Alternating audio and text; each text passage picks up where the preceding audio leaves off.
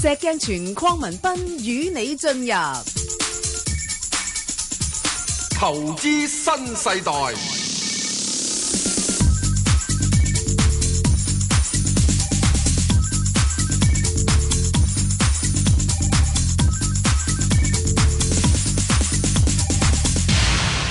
早晨啊，石 Sir，早晨啊，Bang 哥有牌代表，係證監會持牌人啊，我係你好誒，你係無牌代表，係係啦，喂，點睇啊個市況？好似又上又唔上得幾多，落又唔落得幾多咁喎，好簡單啦、係阿 Bang 哥翻咗嚟做節目，咁啊，於是個禮拜一個市就升噶啦。喂，我我翻咗 翻咗嚟成個禮拜噶咯唔係，我哋嘅指標就係你要踏入呢間廣播室。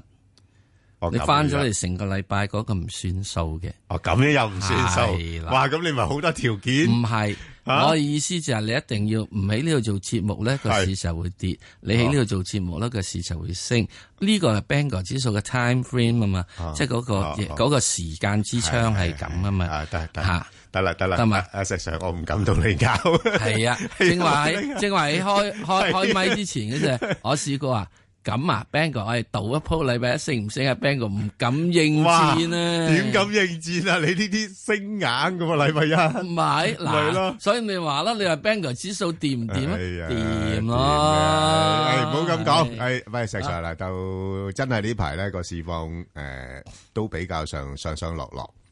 嗯。咁我哋一般嘅投資者點樣部署好呢？嚇，嚇，嗰個部署係好簡單嘅啫，有幾樣嘢嗯，一歸宿係咪啊？哦哦，歸宿，誒，誒，哦即係唔好理佢。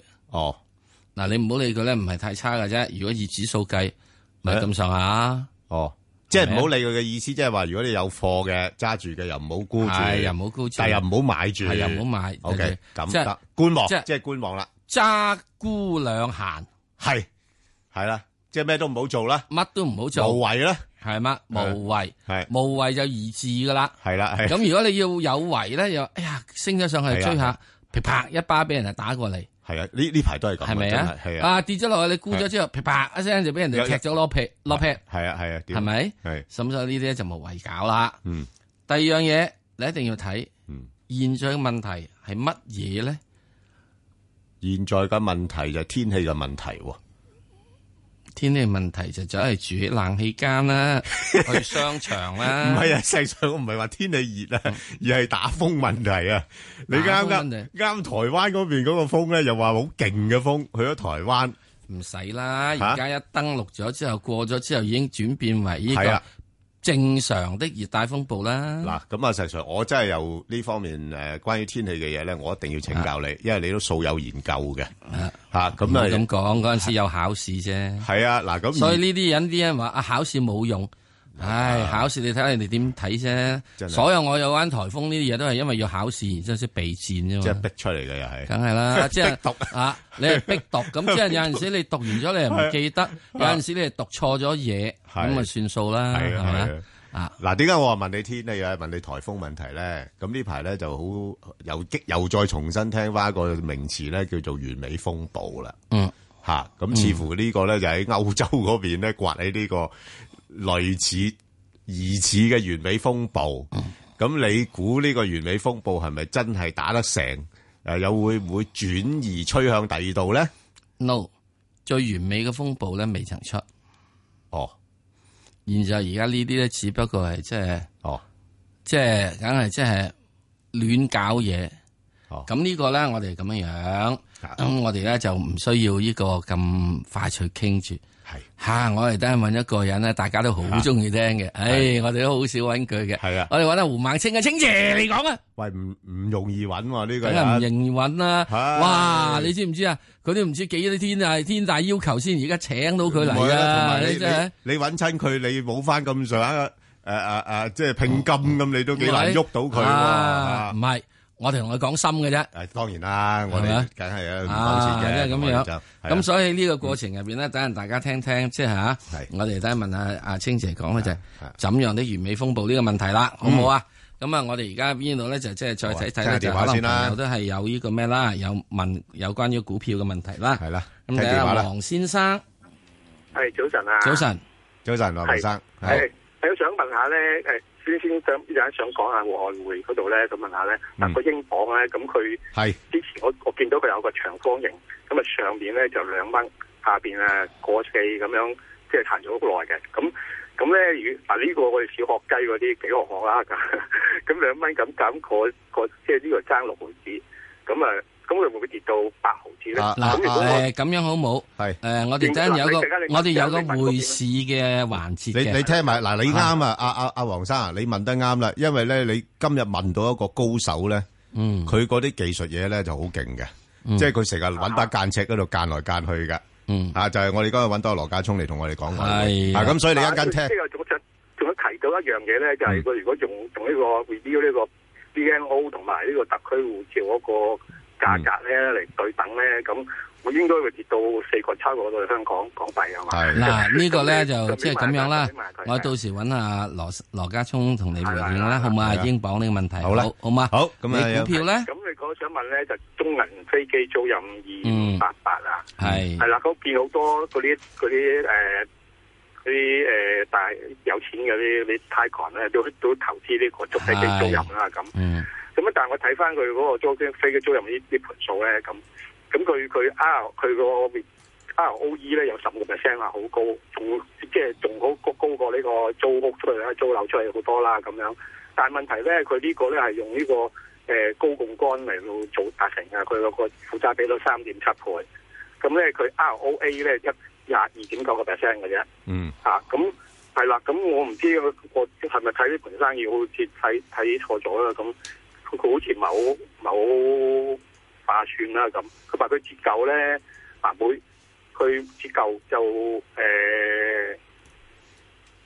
每年咧就三點八億美金，啊，即係相當於廿九億誒、呃港紙啦，咁嚇，啊咁、但係佢個 mark- market cap 咧，即係都係三百億嘅喎。嗯，咁佢佢一架飛機可以租出去，可以租幾廿年噶嘛？咁佢折舊好似好啦，高我哋埋翻嚟再講，好嗱，好我哋呢個即係即係嗱，咁你最近係點樣情況？唔係啊，阿阿阿黃生咧，其實佢好好啊，佢而家提出呢啲唔係咧。佢佢嗰陣佢做咗功課，我哋基想本佢聽聽基本分析嚟嘅呢啲係全想部聽係聽，你聽聽，繼續俾佢講講呢樣嘢先，好冇？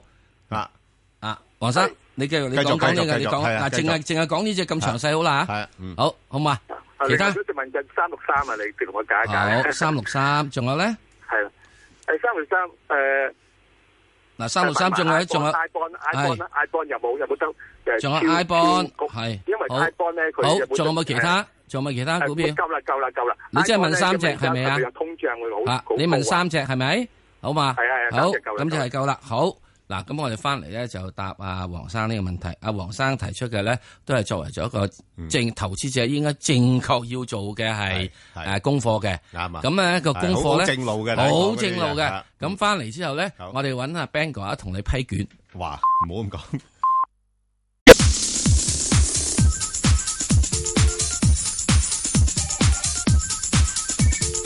石鏡泉匡文斌與你進入投資新世代，啊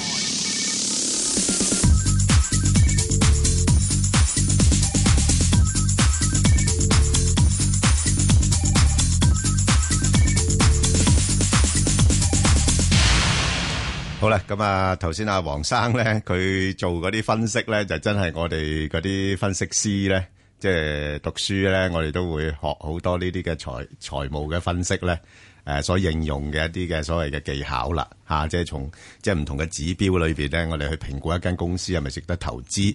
不過呢，其實呢，就，誒，有時就，嘅技術還技術呢，其實我覺得投資呢，都係一種藝術嚟嘅。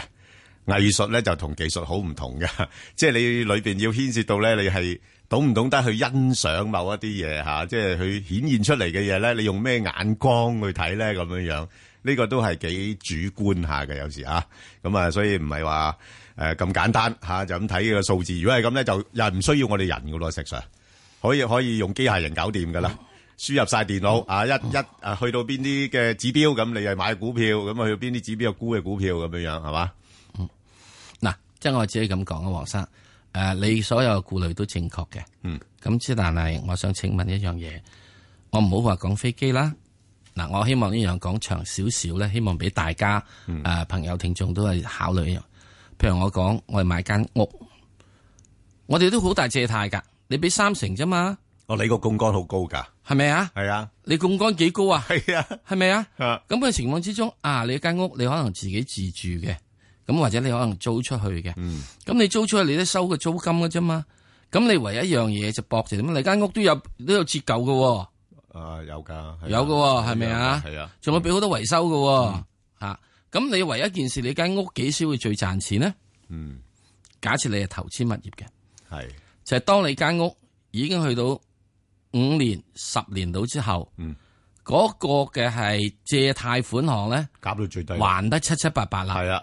當你租金嘅收益咧，嚇係多於你嘅係诶付出啦，嗯多於折舊啦，咁你就會係最好嘅。例如好似有啲嗯人投資酒店咁樣，一般酒店嘅折舊率就四年做完，所以咧酒店假設如果佢冇其他橋咧古怪核突嘢呃你錢嗰啲嘢，理論上咧應該第五年去投資佢咧係啊正慾嚟嘅。因為到時咧床又未爛得，牆又未未散得吓，咁啊即係啲嘢又唔需要再跟住翻身油灰水，應該第五年就最好。咁所以你應該就去到第四年買，因為理論上講啊，啲酒店房間係四年折舊啊嘛，四年之後咪零咯。用零嘅成本去賺，哇，好高中。咁即係有幾樣嘢噶嘛？點鬼知道你而家突然之間你啲人踢劫冇人嚟啫？吓、又跟住點鬼知道英國嘅時候你脱歐嘅時鐘又冇人嚟啫，係咪啊？嗱、好多呢一樣嘢咧，我哋要睇嘅，有陣時唔係淨係睇你嘅成本，而係睇你嘅市場。不不過阿阿阿黃生指出一點咧，我覺得都幾有趣嘅，因為咧就其實咧我哋睇到咧係有一啲嘅公司咧，即係佢嗰個行業啊，嗰、個性質咧係咁樣樣㗎，即係譬如話誒呢個飛機租賃咁嘅，肯定係租賃嘅，你梗係槓桿好高啦，係咪先一定槓桿好高啊啊租賃啊，話明租賃啊嘛，你都係啊借錢咁去買一買一架飛機翻嚟咁係啊係嘛，然後嗱，租其出實去。所有輪船都係租賃㗎，係啊都係一樣嘅，都係㗎咁嗱，同埋另外一隻咧股票咧，大家可以我哋做研究嘅咧，就係呢個誒環球醫療啊，佢都係做醫療嗰啲誒器材嘅租賃嘅喎嗯。咁所以呢個同樣係有呢個咁嘅問題，係所以啊，嗯個股價咧又係咧誒潛咗水㗎，即係佢上市嘅時候八個一毫八，咁然後咧跟住落到而家得五個幾人錢咧，啲人成日都問啊點解唔喐㗎咁樣樣？嗯啊，可能係呢個行業嘅特色嚟嘅喎咁呢樣嘢你要睇點樣咧？第一件事好似包玉剛佢一船王啦。嚇，佢哋即係做隻船嘅咧，佢通常就咁樣噶。嗯咁啊、第一件事我點樣去，譬如問匯豐借錢啦。咁、首先就揾一個咧，就係用家。嗯啊，你租嘅船租十年啊嘛，八十年八載啊嘛，同你簽有咗約張咁先嘅合約先。係啊有咁啊啦， secure 揸住咗呢張先合約啦，即係係啦啊即係話有呢個即係租金收入啦。係啦咁啊跟住同匯豐傾嗱，係我而家就有個咁嘅客，咁你借錢俾我啦。啊肯定俾到息你。啊，咁然之後俾嘅時鐘啊嗯嗱，咁跟住咧，我自己揞幾多，跟住起幾多，咁幾年之後加咗船俾個客。嗯好啦，最主要有樣嘢就係唔俾你嘅船遇到超級風暴沉咗啊，嗯，唔俾個客破產啊，哦，咁呢啲都係風險因素嚟㗎係咪啦啊？係啊，所以呢啲咧我哋冇人可以知得到嘅。係啊嗯所以點解去到最拉尾咧？投資係一個藝術。係。藝術之中係一個叫靠估，嗯估之中你仲要賭個 probability 係賭所謂嘅係成數，佢有幾大成數嗰間公司會破產嗯啊？有幾大成數佢會喺一個超級風暴度沉沒啦？係啊，咁即係同樣情況，如果你去澳門買大細都好嘅，開咗五十鋪大之後，你就話：咦，佢會唔會繼續開大咧？誒理一論繼續上開細咧？理論上唔會嘅，嚇嚇嚇會唔會開細咧嚇？跟住你又估成，哎呀，佢開大，如果開細，你仲有一樣嘢考慮埋，佢可以開維息㗎。係好嘛？好嗱，咁所以咧，去到呢種情況之下，好啦我哋自己講就話執生啦，嗱，好嘛咁嗱，咁咁其實咁講啦，即係呢呢間，譬如話講緊中銀航空租賃先啦，咁即係你話，哇，好似好多大孖沙，誒誒捧佢場喎，咁你都知道咧，有時呢啲嘢咧都係真係捧啊，咪就係捧場咪捧場就係捧場咯啦，因為有有時可唉能有啲業務關係啊，諸如此類啦，啊，捧場捧係場咪啦咁所以人哋係有啲特別原因去捧場嘅，咪捧場咯。咁我你冇認為我睇嗰就係暫時啊四十蚊以上咧，你就即係四十蚊以上，你唔好鬥啊！落翻嚟呢個大致上呢個係诶诶廿八蚊到，佢四十二蚊上市嘅石 Sir，而家仲係潛緊水。梗係潛水啦！嗯就係你仲要咁大折扣，仲要俾息，咪就係咯係咪啊？你都未收租，系咯。好，咁啊，另外咧，佢亦都問到咧係诶上實啦。嗯，咁啊上實其實咧呢只股票咧係好穩定嘅。嗯，吓，即係但係問題咧，诶佢唔多喐嘅呢個股票吓，即係你如果純粹從譬如話诶估值計啦，即係市盈率大概六七倍啊，跟住息率有四五厘啊咁。嗯好抵㗎，呢個好好抵嘅，好似抵乎係好抵嘅，好但抵係啊但係唔知點解咧？嗱，佢佢盈利嗰方面又相對都叫做穩定嘅喎。抵到股價好似見底。係啊，但係但係唔唔多喐嘅，唔係诶就係即係我諗係即係投資者對誒又唔係唔多喐嘅，嚇大家可以諗諗啦，就喺誒十六蚊之下就鬧下佢，嗯係啦冇錯啊誒依個誒十七蚊到就走咗佢，因為就好在佢唔喐啊嘛，係啊係啊係啊，嚇即係用相一對蚊穩雞定，係用啦一蚊雞嚟到睇係啦即佢。係如果佢跌落去又跌你唔死嘅嚇，升上去又就冚冚唔穿你個頭即，係而家就呢啲啊食雞糊嘢最好啱噶，最啱噶啦，你食雞糊啊，啄啄下咁樣咩樣。食雞糊喂，啫，十六十七蚊仲唔 係雞糊？豆花好啦，係啊雞，OK，糊仲有隻雞食係啊係，豆花好啦，係都係蛋白質。好啊。嗱，咁啊，另外咧就 iBond 啊，石 Sir 你答答佢啦。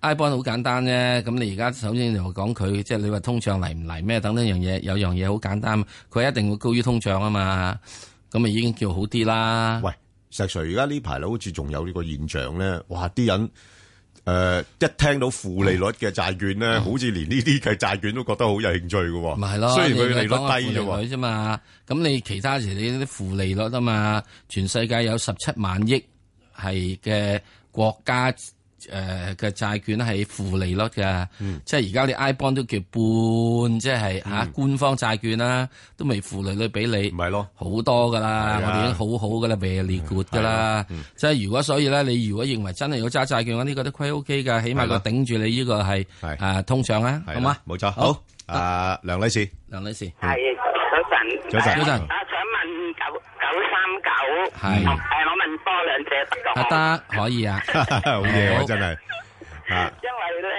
我系退休嘅嗯人士，咁、係我咧就旧年咧就买咗廿万股票，而家跌到咧係三只只跌到一半，我諗係诶、中人壽就诶同埋呢個交通诶一八零零一八零零係嘛？係好啊係一八零零係二六二八同埋九三九三隻，我睇下點樣走勢。好啊，誒、係我係揸住收收息啦，因為八月十誒收息，而家誒九三九我係七個零一嗯，買嘅。係咁、好我而家走咗去等等低先買翻佢啊，定係等埋收息先？同埋人手都係㗎，係誒三好，十一、三十嗯，九，而家跌到十六個幾啦。啊咁你一八零零起乜位買啊？Ờ, 一八零零啊，十一蚊零兩毫，哦，中交建起十一蚊零兩毫，好得，好係好得好，咁我睇下幫我諗下退休石嘅 Sir 計劃應該點嗯？好咁。答佢頭嗰兩隻咧，九三九同呢個二你係六對二咗八，人士，你係九三九同埋二六二八，揸住佢咧唔好喐啦，算啦，哦橫掂呢兩隻都唔會破產嘅，嗯好冇啊？咁啊就係收息啦，因為息口唔算差，啊唔算差，特別係九三九嚟講，好冇啊？你哋整咗之後，你買 iBond 仲，你都冇 iBond 都冇佢咁高息，咁啊銀銀發債券咯，係咪啊？啊咁所以咧呢個咧，你九三九揸住佢啦。好少息啫喎，啊，唔會，收息都有成咩㗎？有成幾厘㗎？啊銀銀發債券啊，啊邊度啊？唔係我叫佢咧，哦，叫銀發債券啊銀嘛發。債券啊，就嚟出啦係嘛，誒係佢哋，喂係嗱，唔佢哋係先有資格申請嗱，，我就覺得佢點咧？佢要將只一八零零嗰只轉去嗰只，係啦係啦，嗯哦即係中交建轉去嗰只，轉啦銀化債券。咁之但係誒九三九同埋呢個中人壽咧，嗯我會覺得喺嚟緊嘅二零一七年度咧，嗯有少少機會向上多少少嘅。嗯，咁所以你喺呢點橫掂，你係退休人士啊，你都係揸住啫。如果你到時嘅話，話呢只轉嗰只，嗰只轉嗰只咧，我仲驚轉嚟轉去咧，喺而家呢個環境入邊仲唔係幾好，係啊好唔好啊？係咁反之我就自己覺得，誒唔覺意搭埋第三嗰只啦，一八零零嗰只，係啊橫掂你十一蚊買啫，咁而家都係八蚊到，咁啊即係冇法子啦，都蝕咗少少啦。你走啊！哦，唔緊要，唔緊要，唔緊要，而家冇問題走啦，喎唔緊要，唔需要而家走。你等呢個啊禮拜誒呢個呢個咩啊？禮拜三到啦，嗯我諗估計禮拜三應該抽翻高少少嘅。哦咁就你你你嗰陣時走嘅時將，即係假設誒要走嘅時，即係揸住呢嚿錢，你就唔好呢個咩啦，唔好理佢啦，嗯好唔好啊？係唔好理佢，就等咩咧？就等其實你如果唔急於走都唔需要嘅，就等到有哦隻銀發債券出嚟嗰陣時，你先可以諗佢。係啊，哦，政府嘅。係啊，就快推出嚟㗎啦。嚇就話推出嚟，好唔好啊？啊，唔係-唔係個個申請得㗎，我想申請佢都唔侵我玩啊。啊，一定要咁上啊！啊阿 Bang 哥後生啊，仲係十八廿二啊，講笑啊，即係我哋六十後做係十係啦唉係係要登陸嗰啲先得噶。係啊，冇錯，冇錯。阿 Bang 哥仲喺個海度蒲蒲下，係啊，係啊，未上到岸啊，仲。有幾多錢食啊？有幾多利息啊？嗰隻我諗佢同 iBond 咁上下啦。同 iBond 差唔多係，啦，好唔好啊？都係穩陣嘅。啊即係到時先再考慮啦係啊。我就覺得你而家既然即係係唔急於錢使嘅話，唔好等，唔好走住。特別前嗰兩隻我，啊廿萬係諗住收息嘅。我知啊，我知。咁你等到呢個中交建咧啦。，中交建最唔好就係佢冇乜息，係嘛？息比其他嗰兩隻低，好唔好啊？咁你等佢佢。收埋先走定係誒？佢都好似八月得咪收埋先。走咯，冇所謂嘅，好嘛？應該稍後期間佢十十蚊唔走。誒佢佢嘅應該稍後期間咧，中交建咧稍後期間應該仲可以有好啲嘅表現嘅，去到即係去到二零一六年嘅年底度啦，表現應該好啲年嘅底，係啦。又話撇嬲之後咧，所有仲未跌完啊，話仲有好深嘅嘅。我哦唔使唔使擔。心，唔驚唔驚，暫時應該唔需要太擔心住嘅，啊好冇啊嚇？啊好啊好啊脱歐嘅時都脱唔到佢啦，係嘛？ 佢又揸幾多英鎊啫？唉，真係好嘛？係啊，多好多謝你。好，唔好咁講，唔好咁講，好嘛？唔該晒唔該晒係退休人士咧，特別就唔好周到喐，唔好周身喐係啊啊！可以朝頭早六點鐘出去喐啊！唔好六點鐘唔好出去喐啊！啊，都係呢 個即係要要冬天就唔好六點鐘出去喐，夏天就喺六點有太陽就先由多多數出去喐，好冇啊？啊，退休人士就債券咧，債券債券就先買隻銀發債券啦。哦，咁之前誒中國嗰啲債券啊，誒，唔好搞嗰啲嘢，你你唔好搞，因為嗰啲你變你你你轉身唔會比較其他炒家嗰啲咁快，好冇啊？哦啊，你係保本，本係你係保本，沙啲唔好啊，唔好立亂啊！中國嗰啲咁嘅所謂嘅理財產品啊，你千祈唔好掂啊！話個個月有息收啊，係啊係啊，發佢個夢啊佢，個個月有息收，佢唔好話俾你知，日日派個叉燒包俾你。係啊，哦，咪係入場費咯要，即咪係啦，買要完唔就係冇債券可以個月有息收㗎，個月有息收嗰啲叫國內嘅叫理財產品，理財產品可能係有風險㗎，好嘛？我唔知你指邊一隻啦。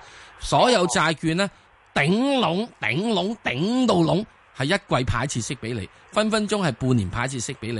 嗰啲呢，就真真正正債券啦。如果個個月派息俾佢呢，嗰啲應該係理財產品嚟㗎。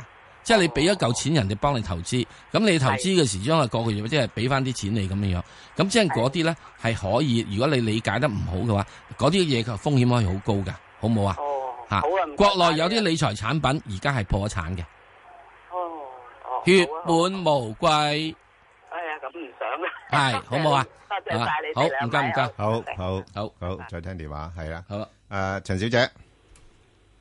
係啊，陳小姐。咦？點解陳小姐行開咗啦，梗係，吓，即係講得太耐啦。喂，陳小姐返嚟未啊？係。好唔緊要，麥女士，好，係，麥女士。喂，麥女士，係係啊。你好 à? 啊，係。啊啊主持兩位，係你係好係係啊，嗯潘生石生，係你好係我本來想買誒問嗰隻二十七嘅，但係依家我改換嗰隻 à, 誒誒廣汽得唔得啊？講戲好啊，或者吉利或者廣汽是但一二-隻誒，嗱，講戲啦，講戲啦，吉利啊，講得太多啦，吓，就，嗱，講戲其實你睇返佢最近公布嗰啲數據都OK嘅。 number 2238嗯 number 係2238，係啦，咁呢就，誒，佢亦都有一啲新車種會推出嚟啦，吓咁诶诶，由於下半年咧，整體嚟講咧，我哋睇嗰個汽車行業都仲係保持一個比較好啲嘅一個增長嘅。咁啊，不過可能佢股價咧由低位咧就升咗都咁上下啦。咁所以咧，佢就暫時睇咧，去到呢啲位咧，又好似唔上唔落咁樣樣。咁即係未有一個突破啦。咁我諗要等佢有啲新車推出嚟啊，銷售嘅消息比較理想嘅時候，先會有機會向上做突破。咁所以暫時咧就喺翻大概九蚊至到十蚊呢度上落嘅。同埋你有留意嘅話咧，佢係誒有 A 股嘅。咁佢個 A 股咧就個誒、呃、價咧係高過個 H 股咧，就差唔多有誒一百八十個 percent 嘅，嚇高咗好多嘅，嚇、咁所以咧變咗佢佢嗰個股價咧應該會有一定嘅承托喺度，即係我講 H 股嘅股價，即係又唔會跌得太多。咁而家估值咧亦都係合理嘅，咁只不過係暫時睇啊冇咩特別利好嘅消息去推動啦，嚇咁啊，所以就風頭咧就不及誒、呃吉利，咁但係都可以值得啊留意下嘅呢、個股票嚇，Ờ, 哦，風頭不及吉利啊！係啊。但我睇好似誒、ờ, 呃有啲消息講話去到十二蚊個目標係咪呢？诶，佢個十二蚊嘅目標就係話要等诶、呃有啲好嘅消息去推動咯，吓、呃最近係有啲行诶、呃唱好佢嘅吓，咁、但係佢唱好佢之餘咧，又好似冇乜力水上吓咁樣樣，咁所以我諗暫時又唔好睇佢太高住咯，係咁啦。呢回即係呢個回合可唔可以去到十蚊啊？Ben 哥我我头先咪講咪大概十蚊度啦，哦，有機會。係有機會去到十蚊，咁你就你就可能或者又沽咗佢，等佢落翻去九蚊又買翻佢，咁樣上上落落咯。嚟你見到佢之前咧，有段時間咧因喺為八。好高買㗎嚇，你好高買，㗎好高買揸住佢啦，幾年㗎啦。係啦，冇錯，你你高買都冇所謂，你揸住佢，因為佢都有三厘到嘅股息嘅，哦，有息㗎。係有股息派嘅，吓，咁好嘛？咁你你暫時揸住佢先啦，吓，冇所謂㗎。呢只股票相對嚟講，佢唔係話升咗好多，即係而家個估值係合理嘅水平嘅，啊，唔需要擔心即嘅。係吉利仲吉利比佢仲勝一着。诶、吉利俾佢勝一着咧，就係吉利係有一個比較可預測性嘅一個波幅，同埋個波幅比較夠啲吓、即係我所謂佢夠啲嘅意思咧，即係佢有時咧佢一跌跌起上嚟咧，跌得好多下嘅，咁然後升係啊係啊啊升得回升得好快嘅，咁變咗你如果短線出出入入嗰啲，即係譬如诶、呃好似我哋咁成日成日睇住嗰部機嘅，咁嗰啲咁你咪可以诶、嗯呃用吉利嚟操作咯。但係如果你唔係成日留意住嘅話咧，咁你其實咁冇乜所謂嘅兩隻比較吓。吉利都五蚊就高嘅。系啊系啊系啊，可以暫時揸住先啦，兩隻都好冇？嚇好，多謝晒唔你使，哋。好好好，拜拜，唔該晒，好好，嗯拜拜。好，葉女士，系係你好啊，你好早晨啊，葉女士兩位。係你好，係咁咧，我就阿 Ben 哥啊，嗯我啊想你幫幫我，我都八十噶啦，認識。嗯不過咧，我啊二號仔中電咧嗰日咧就，唉手快快就放咗，嗯而家就買唔翻。係啊，唔買唔翻噶啦，啊而咁家啊手痕痕啊，想問下入下匯豐好唔好咧？诶嗱，匯豐係诶都可以考慮嘅，不過就嗱诶，誒你有幾個因素要留意啦。第一就係話嗰個英鎊嘅走勢。哦，吓咁如果英鎊嘅走勢咧，佢唔再跌嘅話咧，诶、如果有機會做啲反彈嘅話咧，匯控咧係有條件咧做啲反彈嘅跟隨吓大約睇佢幾多入啊？誒呃嗱、我覺得你可以少少地試試咧，即係誒介乎我諗佢暫時嚟講叻又唔叻得好多噶啦，就大喺翻四啊五至到四啊九呢個水平度上落，哦，咁上下。係啊四啊五至四啊九係如果你你譬如話你你精神好嘅，你誒誒、即係誒多留意股市嘅，咁其實我我我建議啲啲年長嘅人咧多啲留意下股市啊， 炒下股票都冇所謂，不過就要揾啲好好穩陣嗰啲股票嚟，係啊係啊係啊係啊係買賣咯，其他啲唔好搞噶啦，係咪？因為我唔係成日抱住部機噶嘛。哎嚇，你-你唔成日報住唔緊要嘅，你報住個價就得㗎啦。係啊，係啊。即係你留意住，啊，如果有一日，誒，跌到落去大概45度，咁你咪可以考慮下咯。哦。嚇，如果當其時個環境唔係咁差嚇，就係咁落到45，咁然後佢上到去挨近49，你咪又走咗佢咯。48 49你又走咗佢咯。係。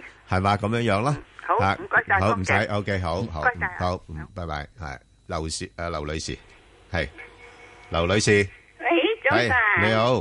系成日就 b a 係哥，係我就 à, 啊一零三八咧，我就七十二蚊買，佢起到七十五個幾，嗯咁佢就話唔係脱鈎，咁我又冇啲縫喎，而家跌成咁，你話係指示咗佢好啊，à, 咪加中線好咧？指示位喺邊度咧？係，石唔該 Sir，點睇啊，石Sir，呢隻，誒，長江基建啊？诶、因為都係同外匯嘅風險比較大啲關係嘅。嗯我覺得就即係如果可以接受到嗰個損失嘅話，暫時就走咗先嗯啊，因為我估計喺英鎊呢度仲會有得一年到嘅係诶嗯诶，即係向下沉嘅係啊。咁啊，至於去到邊個位有冇度啲機會略為做啲反彈呢？當個市場個避險情緒冇咁嚴重嘅話，诶？如果如果英鎊一彈翻上去一三零樓上嘅話，咁呢啲股份可能 就都都有啲反應喎。我相信咁啊，有啲反應咪喺嗰陣時出咗佢咯。係啦係啦，喺咩位指示咧？唔該。誒呃唔係喺即係，所以如果你跟唔到，因為佢牽涉到咧就係最主要而家綁架個問題啦啊，亦都歐元嘅問題啦。嗯我自己覺得佢現在而家呢啲位度咧開始就即係做緊個底，咁你可以考慮等一等嘅，等一等咪去翻，可能都係去翻係大致上即係誒呃六十誒六六啊六六十幾啊呢啲地方度出咗佢咯。嗯我唔覺得佢會彈到好多，因為始終你要記得就係佢之前嘅榜啦，已經跌咗成廿幾個 percent 落嚟。係咁你淨喺呢個價度 cut 廿幾個 percent，啊七十五 cut 廿廿個 percent 落嚟已經差唔多啦係，咪就係而家呢啲位咯。你榜你永遠你彈翻落嚟一三零啫嚇，你彈唔翻上去一五零嘅，係咪啊？但係石 Sir 呢啲呢啲有冇有冇條件夾一夾咧？嗱，因為你你睇翻佢一上去之後，所有基金同你就出貨，係啊呢啲一定係基金揸貨嚟嘅嚇。嚇。唔係我我即係諗住之前 可能有啲人專係沽空嘅啫，即係趁你啊誒嗱你知知道有啲係咁噶嘛，係係有啲你綁沽空你綁藥咁咪就就即係啊呃就嗱佢有幾多沽嗰啲人有幾多人沽空，我又唔知。誒、有人揸咗貨又我又唔知。啊我好肯定咧，係揸貨 嘅人咧多過沽空嘅人。 即係嗱，你好似譬如誒點解頭先我同嗰嗰位誒誒誒誒聽眾講話誒匯控咁樣嗱，匯控呢排啲沽空好嚴重啊嚇。啊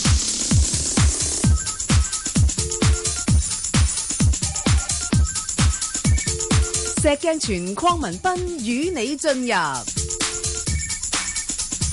投資新世代，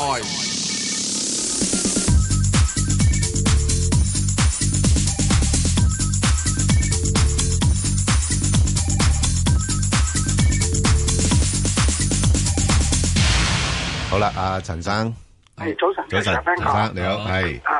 嗯我琴日禮拜五買咗只六八八中國海外咧，咁星期一升咧，使唔使走咗佢啊？走啊！走啊！ 呢排你你有冇發覺到咧？其實啲內房股其實都唔係多喐嘅咋吓，因因因為政府即係似乎又即係唔係想個樓市太過熱啊咁樣樣，因為其實而家好多人都擔心咧，誒、中國嗰邊咧即係可能會係出現美國嗰啲 次按嘅問題嘅，啊係呢啲好多我我遇到啲外國嗰啲朋友咧，好多人都問我呢啲個問題，佢話中國會唔會出現次按啊咁樣樣？咁啊，事實上係有啲咁嘅風險喺度啊，即係誒嗰嗰啲樓市咧啊，即係升得太多啦，咁所以咧有誒、呃、個別一啲嘅一線城市都開始做嘢咧壓一壓佢，咁所以暫時你睇到咧，即係佢個股價咧就一上到去大概挨近廿六蚊度咧，佢就升唔到啦。吓，咁、我我如果我係你咧，我會捕捉波幅嘅吓、即係大概廿四廿六蚊度就做買賣咯， O K，好，係啦，就係咁嘅啫吓，即係暫時唔會話叻得去邊住啦。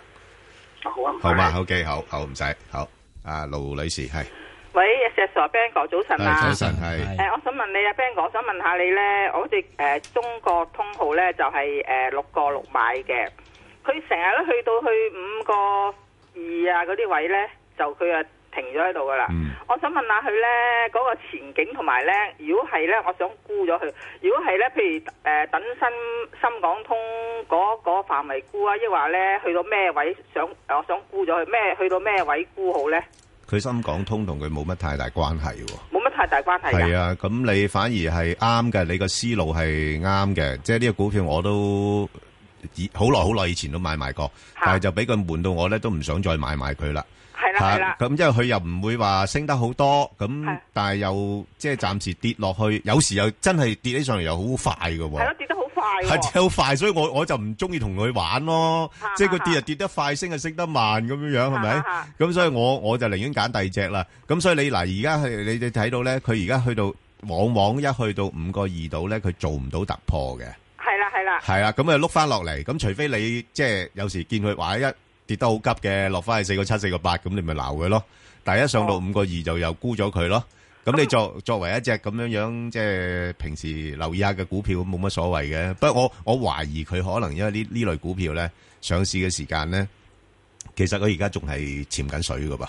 哦，吓、啊即係佢上市嘅時間咧，咪有啲嗰啲叫做咩，即係诶诶诶 cornerstone investor 啊，石 Sir 嗰啲叫咩？啊基石投資者啊，即係哦啊，即係即係就係頭先嗰類啦，即係大家友但係好佢。個公司個前景又唔係話太差诶，㗎喎佢唔係太差嘅，吓唔係太差嘅，但係就唔知點解升唔到係啊！咯我我唔知啊，佢即係我覺得佢會唔會翻翻去五個半咧？Bang 哥，诶五個半就難少少，難少少啊即係我覺得佢好似唔係好想咁快拱佢上去住。哦咁吓，樣或者或者或者有部分投資者係去到某一啲位，佢就會減。哦嗱，我唔知係咪嗰啲頭先我哋講嗰類啊，嚇嚇係你要嗰扎清咗場先得嘅。哦，係啊，有啲股份係咁樣樣噶。嗱，包括嗱頭先我講個誒嗰個誒環球醫療嗰啲咧，嗯都類似有咁嘅情況嘅。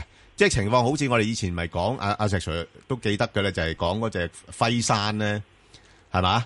嚇嚇阿輝山嗰個阿鄭裕彤嗰個投資喺嗰度咧，一日唔走咧，佢股價都升唔到嘅。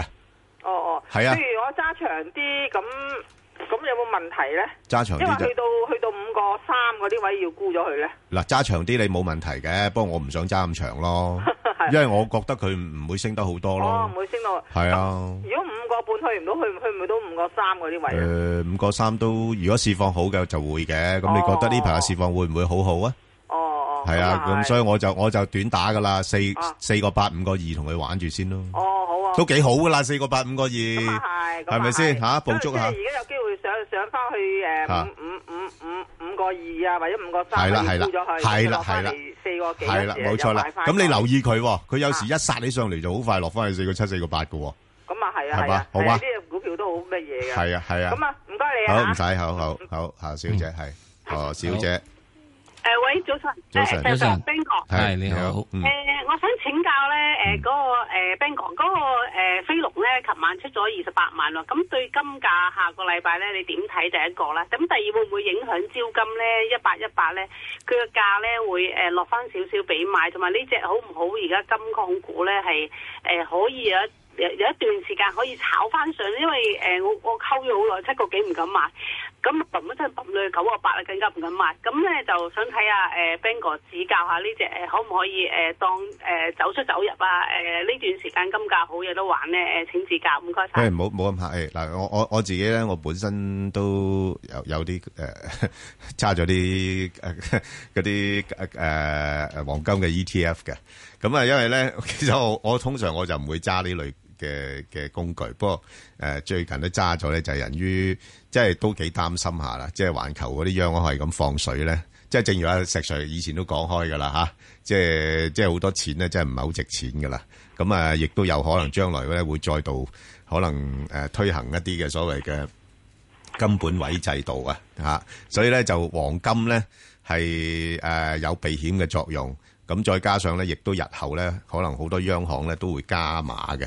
咁即係呢個我自己嘅睇法啦。咁所以誒、呃短期咧，我我唔覺得個金價會再升得好多嘅，因為你見到咧就飛龍嗰度頭先誒呢位聽眾問嘅問題咧，飛龍嗰個數字咧理想嘅話咧，你見到嗰、個、呃、美元咧都反彈咗。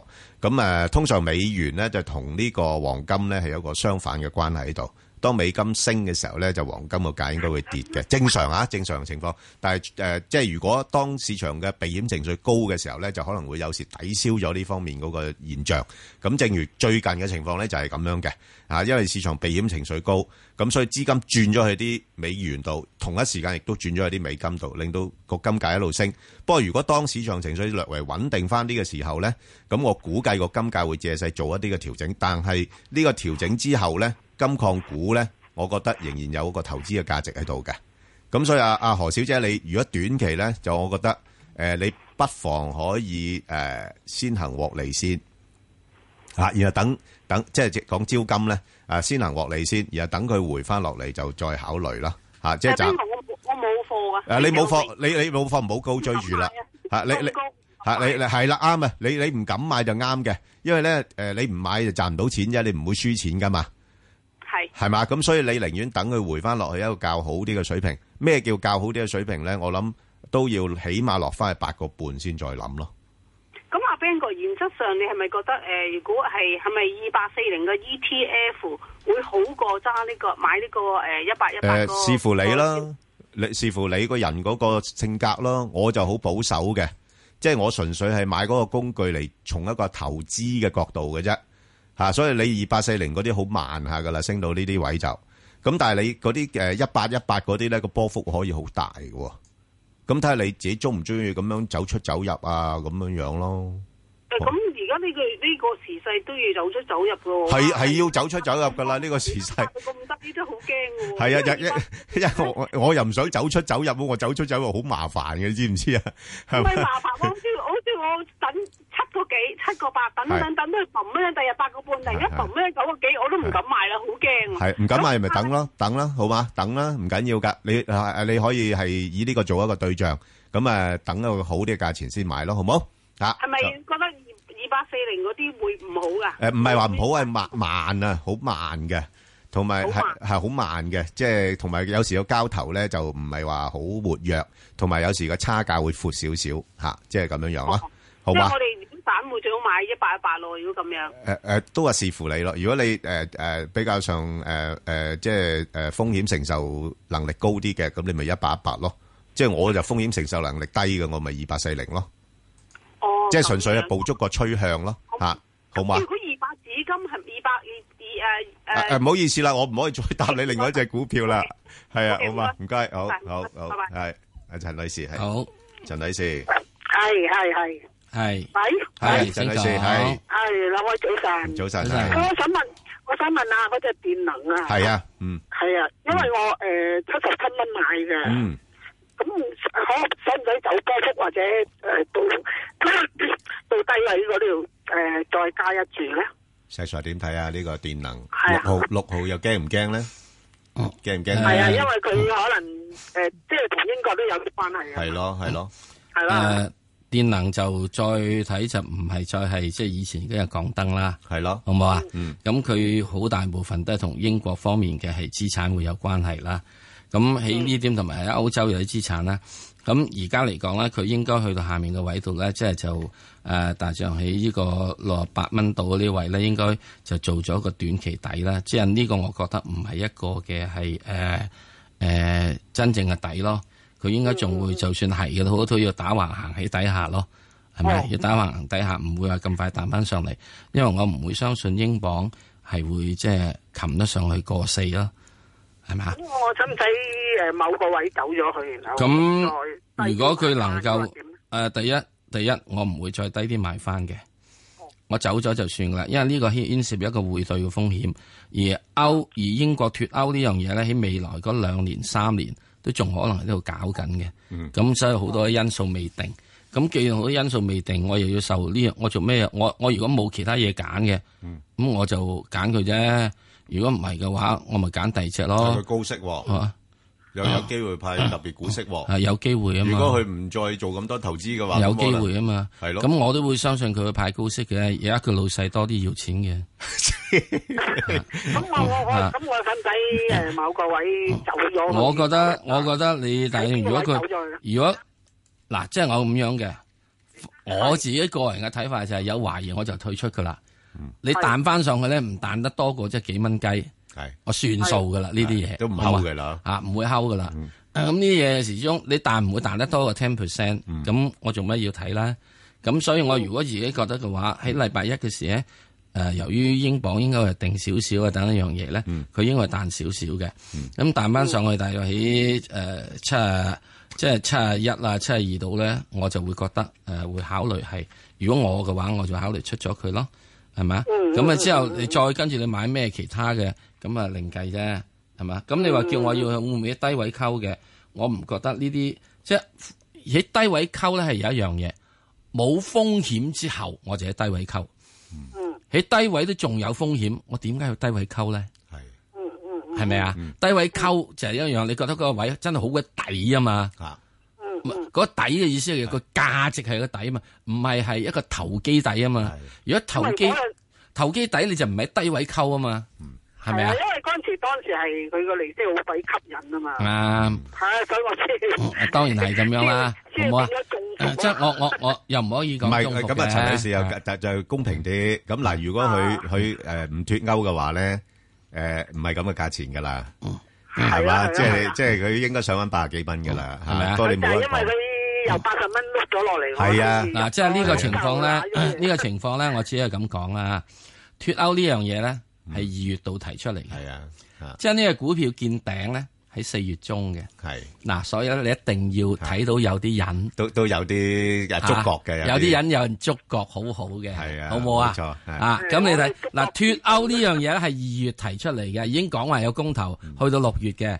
咁啊，六月呢個頭嘅時候，佢四月中咧就已經見頂回落啦。而家回落嗰幾日係急速到避啊！嗯，所好啦以你就睇到就係即係嚇係有高手喺度咯。好啦，咁好既然有高手喺度，咁我哋唔認為唔同人啲高手玩到咁多。好啊，係嘛，冇法啦嗯嗯。好嘛咁，即係七廿二蚊好走咗佢，係。咁啊嗯超過第隻咯。嗯好，多謝你。好，我哋再聽電話啦，阿何太。